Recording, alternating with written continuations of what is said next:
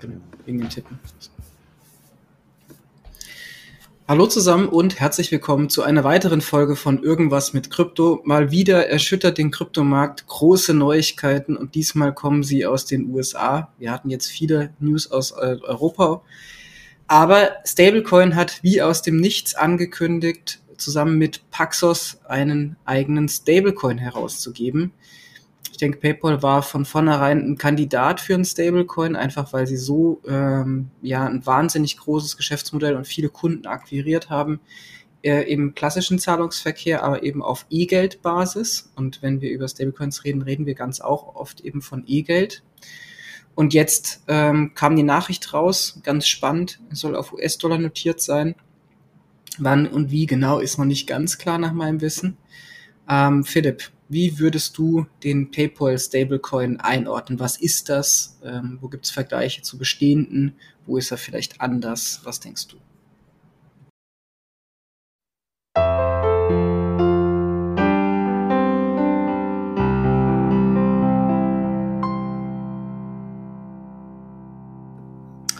Also zunächst mal ist es wirklich eine beeindruckende Nachricht gewesen, die wir da gehört haben. Ähm, PayPal ist ja jetzt nicht irgendein äh, kleines Startup, sondern also wirklich einer der größten Zahlungsdienstleister der Welt. Äh, deswegen ist es ehrlich gesagt von der Bedeutung fast schon untergegangen, dass das nicht richtig groß in den Medien war. Es ist ehrlich gesagt eine riesengroße Nachricht, dass einer der traditionellen Player, die ja gefühlt auch noch relativ jung sind, aber trotzdem ähm, schon zu den traditionellen Playern gehören, mit Lizenzen in allen Herren Ländern, eben sich jetzt äh, so langsam diesem Thema Stablecoin ähm, widmet. Für mich ist das nichts anderes als die Diskussion um den digitalen Dollar oder den digitalen Euro, aber eben in dem Fall digitales Geld nicht von der Zentralbank herausgegeben, also technisch gesehen, sondern eben äh, von einer Firma. Man würde hier von Commercial Bank Money sprechen und eben nicht von Central Bank Money. Ähm, es ist letztendlich ähnlich äh, wie äh, das, was man von Circle schon kennt oder eben auch von Tether. Aber PayPal ist eben eine hochregulierte Firma, die machen die Regulatorik besser als äh, andere Firmen. Und insofern ist es, äh, wie gesagt, eine, eine, tolle Möglichkeit, äh, das ganze Thema Stablecoin hier heute nochmal zu diskutieren. Letztlich geht es ja darum, dass ich den Euro oder in dem Fall äh, primär den Dollar auf ein Blockchain-System bringe in Form eines Tokens. Im Hintergrund wird zum Beispiel 100 Millionen US-Dollar eingelagert in ein äh, Konto, so eine Art Treuhandkonto und im Gegenzug werden dann exakt 100 Millionen US-Dollar-Tokens auf einem Blockchain-System, könnte Ethereum sein, begeben. Ähm, damit ist die Geldmenge neutral, das ist ganz wichtig. Es ist quasi nicht so, dass äh, das PayPal ähm, hier in dem äh, oder die, die PayPal-Lösung in dem Fall hier die äh, Geldmenge verändern würde. Dementsprechend ist es auch in Ordnung für die Zentralbanken. Ähm, und dann wird quasi Folgendes gemacht. An den entsprechenden Kryptobörsen wird dann der Preis über Algorithmen äh, stabilisiert auf 1,00, also einfach so kurz zur Funktionsweise. Das heißt, wenn jetzt ganz viel Nachfrage nach dem PayPal Stablecoin entstünde, dann würde ja nach der Angebots-Nachfragelogik eigentlich der Preis ja von 1,00 so langsam steigen auf 1,02, 1,03 und so weiter. Und dann würde PayPal beziehungsweise die dort angeschlossenen äh, Firmen ganz schnell neue Tokens in den Markt kippen, um letztendlich den Preis bei 1,00 zu stabilisieren. Und gleich ist natürlich auch, ähm, wenn ein Überangebot an dem Token herrscht, das darf natürlich nicht dazu führen, dass dann der Preis unter 1,00 fällt. So wird quasi das, äh, der, der Preis bei 1,00 festgeschrieben. Letztendlich, indem ich die Menge variabel halte und entweder Tokens aus dem Markt rausnehme oder in den Markt reingebe. Alles regulatorisch sauber, gut gemacht ähm, und äh, letztendlich auch ähm, Geldmengen neutral. Gemäß der Mika-Regulatorik, wie wir sie jetzt ja so langsam in Europa kennen, wäre das ein EMT-Token, also ein E-Money-Token, das kann man auch relativ klar sagen. Und ich würde gerne ähm, hier in dem Podcast später besprechen, ob denn von PayPal zu erwarten ist, dass eben zum Beispiel eine Mika-Lizenz beantragt werden könnte, konjunktiv, wir wissen das natürlich nicht. Und äh, andere Dinge wollen wir in dem Zuge natürlich auch noch äh, besprechen. Warum ist das PayPal-Announcement so interessant? Bei PayPal, wie im Bilderbuch, wie natürlich auch Mastercard und Visa auch, grenzüberschreitend tätig ist. Das heißt, heute werden Euros bei PayPal mühsamst über Grenzen hinweg äh, bewegt. In manchen Ländern auf der Erde gibt es ja sogar gar kein PayPal, Afrika zum Beispiel bei manchen Ländern. Und äh, mit dem äh, Stablecoin könnten eben jetzt Dollars von A nach B transportiert werden mit nahe 0 Euro Transaktionskosten. Punkt zu Punkt auf der ganzen Erde innerhalb von wenigen Sekunden. Das ist schon gigantisch, wenn ich quasi eine PayPal-App vorne habe für hunderte Millionen von Menschen und im Hintergrund eben den Stablecoin als potenzielles äh, Settlement-Netzwerk, um letztendlich die Transaktionen zu tätigen. Vielleicht so viel mal von meiner Seite zur Einordnung, äh, Simon, Johannes. Ähm, wir wollten ja noch auf das Thema Smart Contracts eingehen. Was bedeutet es? Damit wäre ja auch programmierbares Geld möglich. Ja, also ähm, wie genau jetzt PayPal den in den Free Flow verfügbar macht, das ist aus meiner Sicht noch nicht ganz klar. Ich glaube, dass er sich hier strukturell ein Stück weit unterscheiden wird von existierenden äh, Stablecoins, weil die ja, so das ja gerade geschildert, tatsächlich an ähm, unregulierten Marktplätzen gehandelt werden. Damit haben die einen Wechselkurs und es gibt eben Mechanismen, um den Wechselkurs dann sozusagen zu decken. Das kann ich mir beim PayPal Stablecoin nicht vorstellen, ehrlich gesagt. Ich glaube, dass der nur einen eingeschränkten Nutzerkreis äh, zugänglich wird, nämlich PayPal-Kunden. PayPal kennt sich sehr gut mit dem bestehenden E-Geldgeschäft auch äh, aus. Und auch heute ist es so, dass ein PayPal-Kunde nicht einfach so Kunde bei PayPal wird, sondern es gibt Identifizierungsmechanismen, die erfolgen in Zusammenarbeit mit der Hausbank, wo er quasi ist. Darüber wird es sozusagen identifiziert, wer da tatsächlich ähm, Kunde bei PayPal wird. Aber ähm, wie das dann programmierbar gemacht wird, ist nochmal ein zweiter Schritt eigentlich oder eine zweite Frage. Also die eine Frage ist ja der, der, der Fluss sozusagen, wie wird das äh, stattfinden. Da glaube ich schon, dass das ähm, PayPal sehr stark auch in ihrem eigenen Nutzerkreis halten wird. Die zweite Frage ist die Programm Programmierbarkeit, also anhand dessen, allein dass es sich ja tatsächlich jetzt mal um einen Token handelt, der mit Smart Contracts geissued wird, äh, bei dem es eben auch generell überhaupt ähm, äh, also überhaupt mal Logiken gibt, die implementiert werden, würde ich schon mal sagen, Stand heute, der ist programmierbar. Das ist aus meiner Sicht gesetzt. Ob der im freien Handel sich befindet, das sei mal dahingestellt. Und äh, regulatorisch gesehen ist es ja im US-Dollar-Bereich. Das heißt, ich glaube auch nicht, dass die jetzt gleich äh, in Europa starten und deswegen sich dem Mika-Thema unmittelbar widmen. Das wird wahrscheinlich bei Ihnen in der Pipeline sein. Aber erstmal ist es ja quasi nur der, äh, wie er jetzt am Markt schon dann, äh, glaube ich, beziffert wird, der PYUSD, um es mal abzukürzen.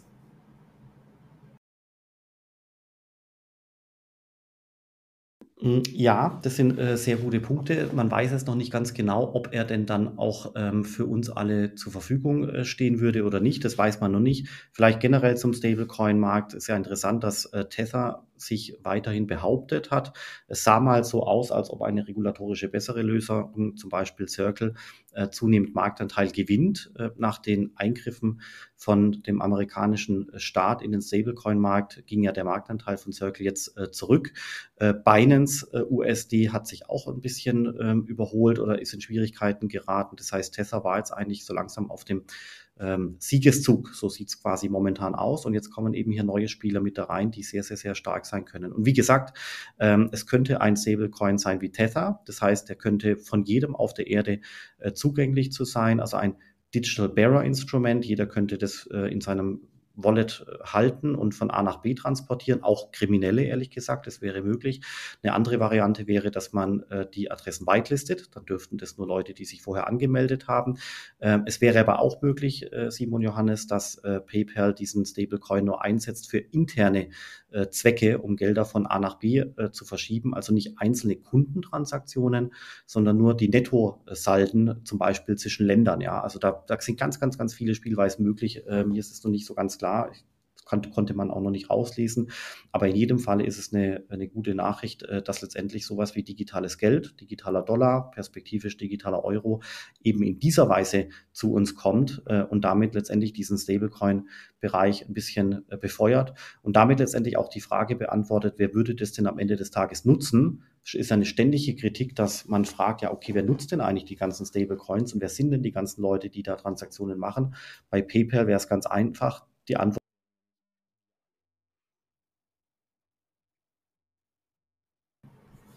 Ja, also ähm, berechtigte Frage. Also ich glaube grundsätzlich Nutzer äh, vom PayPal Stablecoin können eben die PayPal Kunden werden. Ja, das ist glaube ich so ein so ein erster Schritt. Und ähm, ich glaube, was halt nochmal ganz spannend ist, generell, wie sich ähm, PayPal positionieren wird. Ähm, also im Sinne von andere Stablecoins, die es auch historisch so ein bisschen gab. Ja, also wir hatten ja ähm, die ganze Diskussion um Mika eigentlich deswegen begonnen, ähm, weil das äh, tatsächlich so ähm, ein, ein Riesenfass äh, auf, aufgemacht äh, wurde, was, was sozusagen von, von Facebook aufgemacht wurde mit Diem, ja, ähm, bezüglich, beziehungsweise Libra. Die wollten ja damals ähm, einen Stablecoin, ja, oder ob es ein Stablecoin ist, kann man im Nachhinein, glaube ich, gar nicht sagen. Also die wollten ihre eigene Diem-Währung halt auf jeden Fall launchen. Und da hätte es das Potenzial gehabt, dass Facebook seine existierenden ähm, plattformökonomischen Vorteile nutzt, äh, sich quasi auch monetär zu entkoppeln und zu einer monetären Weltmacht zu werden. Ja. So, PayPal hat das Potenzial vielleicht nicht ganz so brutal, wie es Facebook hatte, aber aus meiner Sicht ähm, schon in, in Zügen, in Grundzügen. Ja, und deswegen würde ich sagen, da besteht durchaus eine mögliche Parallele ähm, auch ist die Zusammensetzung von Libra nach der Pressemitteilung ja nicht ganz klar. Also es, im Sinne von, die werden nicht nur jetzt, so wie ich es verstanden habe, Geldeinlagen einkaufen für die Deckung, sondern die wollen auch Staatsanleihen mit einkaufen, habe ich so verstanden tatsächlich. Ähm, und insofern, da, also in dieser Komposition erinnert es teilweise doch wieder, finde ich, an Diem bzw. Libra sie machen es jetzt anscheinend compliant. Ich meine, sie sind im Zahlungsbereich einfach erfahrener auch als Facebook. Die Frage ist jetzt natürlich, können die das ähm, so compliant gestalten oder kommt hier nicht de facto eigentlich so ein neues Diem um die Ecke von einfach nur einer anderen Firma?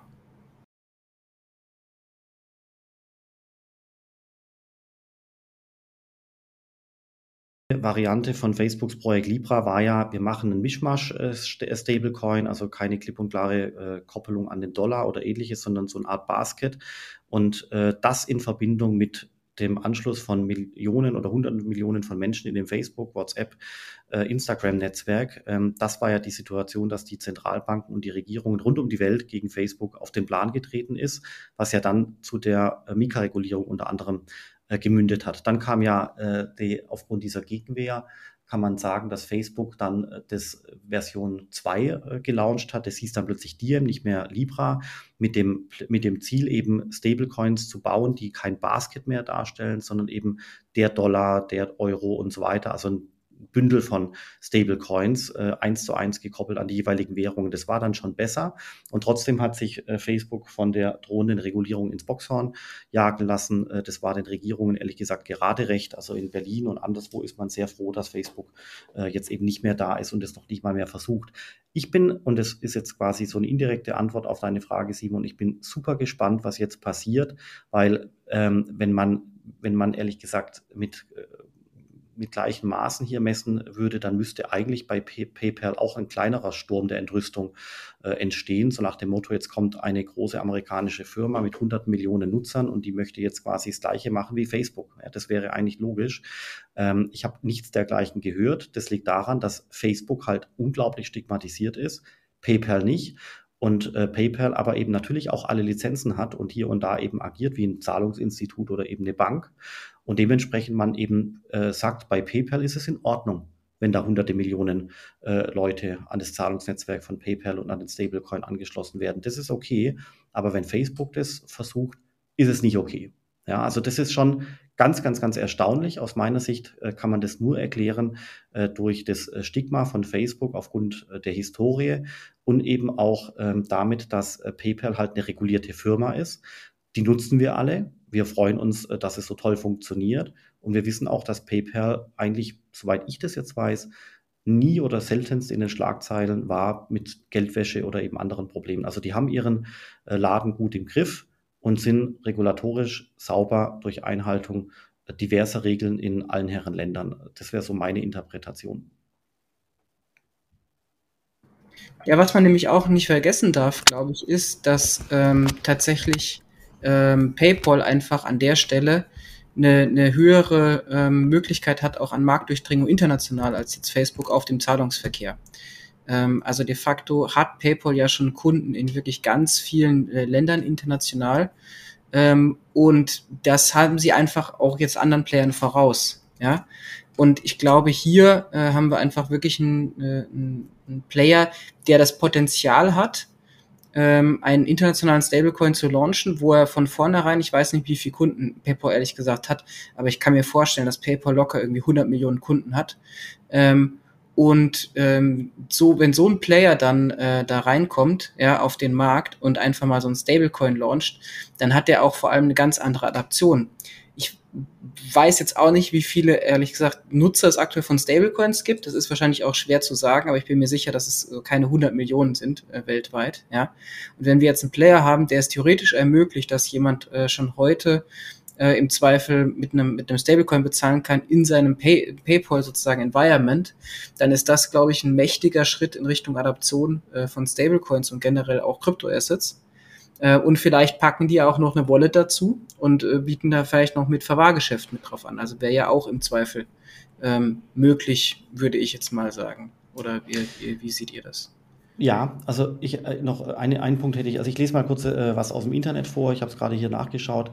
Nach eigenen Angaben hat PayPal mehr als 277 Millionen aktive Nutzer in über 200 Märkten mit der Möglichkeit von Zahlungen in über 100 Währungen. Also es ist schon wirklich ein Zahlungsgigant. Das ähm, denkt man manchmal gar nicht, wenn man diese nette kleine App äh, mit dieser wirklich spärlichen Funktionalität äh, benutzt. Es ist wirklich äh, unglaublich, was die da aufgebaut haben.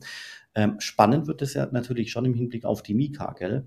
Weil äh, die Mika in Europa erzwingen würde, dass eben gerade Firmen wie PayPal den, äh, den Stablecoin nur dann uns als Kunden zur Verfügung stellen dürften, wenn eben eine Mika-Lizenz vorliegt. Ja, das heißt, ähm, wenn man uns das hier in Europa anbieten möchte, dann muss dieser Stablecoin eine Mika-Lizenz äh, bekommen. Das wäre auch dann kein normaler EMT-Token, sondern ein SEMT-Token, also ein Significant E-Money-Token. Und der wiederum hat ganz harte Beschränkungen bezüglich Transaktionsvolumen ähm, und, und, und. Äh, müsste man nochmal nachschauen, äh, wie das ist. Aber es ist schon ähm, enorm. Deswegen mal sehen, wie das äh, angepackt wird. Vielleicht kleiner äh, Seitenkommentar an der Stelle. Die EZB plant ja auch den digitalen Euro. Wir wissen ja noch nicht, ob er dann tatsächlich kommen wird oder nicht. Das äh, soll ja im Herbst entschieden werden. Wenn das positiv entschieden wird, dann würde der digitale Euro von der EZB ähm, zu uns kommen, frühestens 2026. Experten sagen eigentlich aufgrund der Komplexität eher 2028. Also wirklich noch Jahre hin von der Entscheidung, von der Konzeption bis hier zur Implementierung. Und äh, das ist natürlich jetzt dem PayPal-Thema gegenüberzustellen, weil mit einem Smart Contract als Stablecoin auf Ethereum-Basis oder Polygon oder anderswo ähm, ist quasi die Technik wahrscheinlich mit ein paar Manntagen erledigt. Äh, das ist nichts übermäßig kompliziertes, haben andere ja auch schon gemacht. Die Regulatorik ist komplex, aber ich wäre innerhalb kürzester Zeit live und zwar, wie gerade eben vorgelesen, für 277 Millionen Menschen wenn ich es richtig mache. Also gut, Regulatorik ist ein dickes Brett in dem Fall. So viel zum Thema digitaler Euro von der Privatindustrie. Zack, kommt, Pressemitteilung ist da, in einem halben Jahr ist es äh, live und funktioniert für hunderte Millionen Menschen. Und beim, äh, beim Staat äh, brütet man noch, ob man sich überhaupt mit dem Thema beschäftigen möchte. Da habe ich vielleicht auch mal einen kleinen Aspekt, äh, Philipp, der ganz spannend ist. Ich glaube, oh, also die Mika ist ja noch nicht in Kraft und solange die ähm, Mika nicht in, in Kraft ist sozusagen, ja, ähm, können wir auch in Europa bereits Stablecoins eigentlich als E-Geld äh, herausgeben. Und das ist, glaube ich, ganz spannend, weil PayPal hat bereits eine E-Geld-Lizenz in Europa, die auch passportfähig ist. Das ist ja auch aktuell sozusagen das Regime, unter dem wir, also wenn wir jetzt PayPal haben, uns Geld hin herschicken können. Also wenn äh, Philipp, ich dir jetzt irgendwie per PayPal Geld schicke, dann schicken wir uns E-Geld hin und her. Und dieses E-Geld läuft eben über ein E-Money-Institut, äh, das sozusagen zu PayPal gehört. Und das wiederum ermöglicht es dann eben, dass wir uns ähm, digitales Geld schicken, auch heute schon. Ähm, und insofern glaube ich, sie könnten heute schon Stablecoin in Europa rausgeben. Der wäre noch nicht Mika-compliant, äh, These, ja.